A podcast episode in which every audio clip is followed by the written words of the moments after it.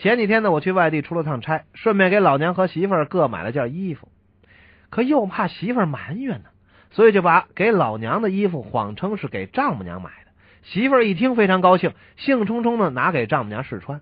但是我明白，丈母娘穿着她肯定瘦啊。于是果不其然，我刚要张嘴说不如给我老妈吧，谁知道这丈母娘居然高兴的说。我今天刚在楼下的电脑减肥中心办了张一千块钱的卡，正发愁减完肥以后又得花钱买衣服了。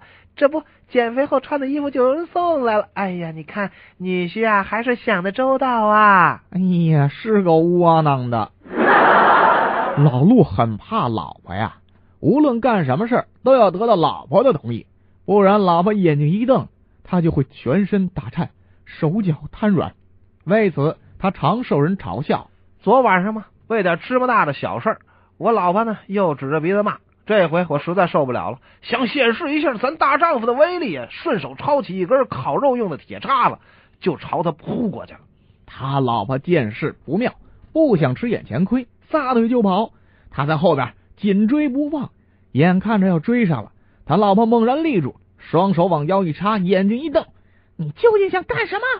这我就急中生智的把铁叉往老婆手里一塞，你你插死我吧！你我你瞧你这点出息！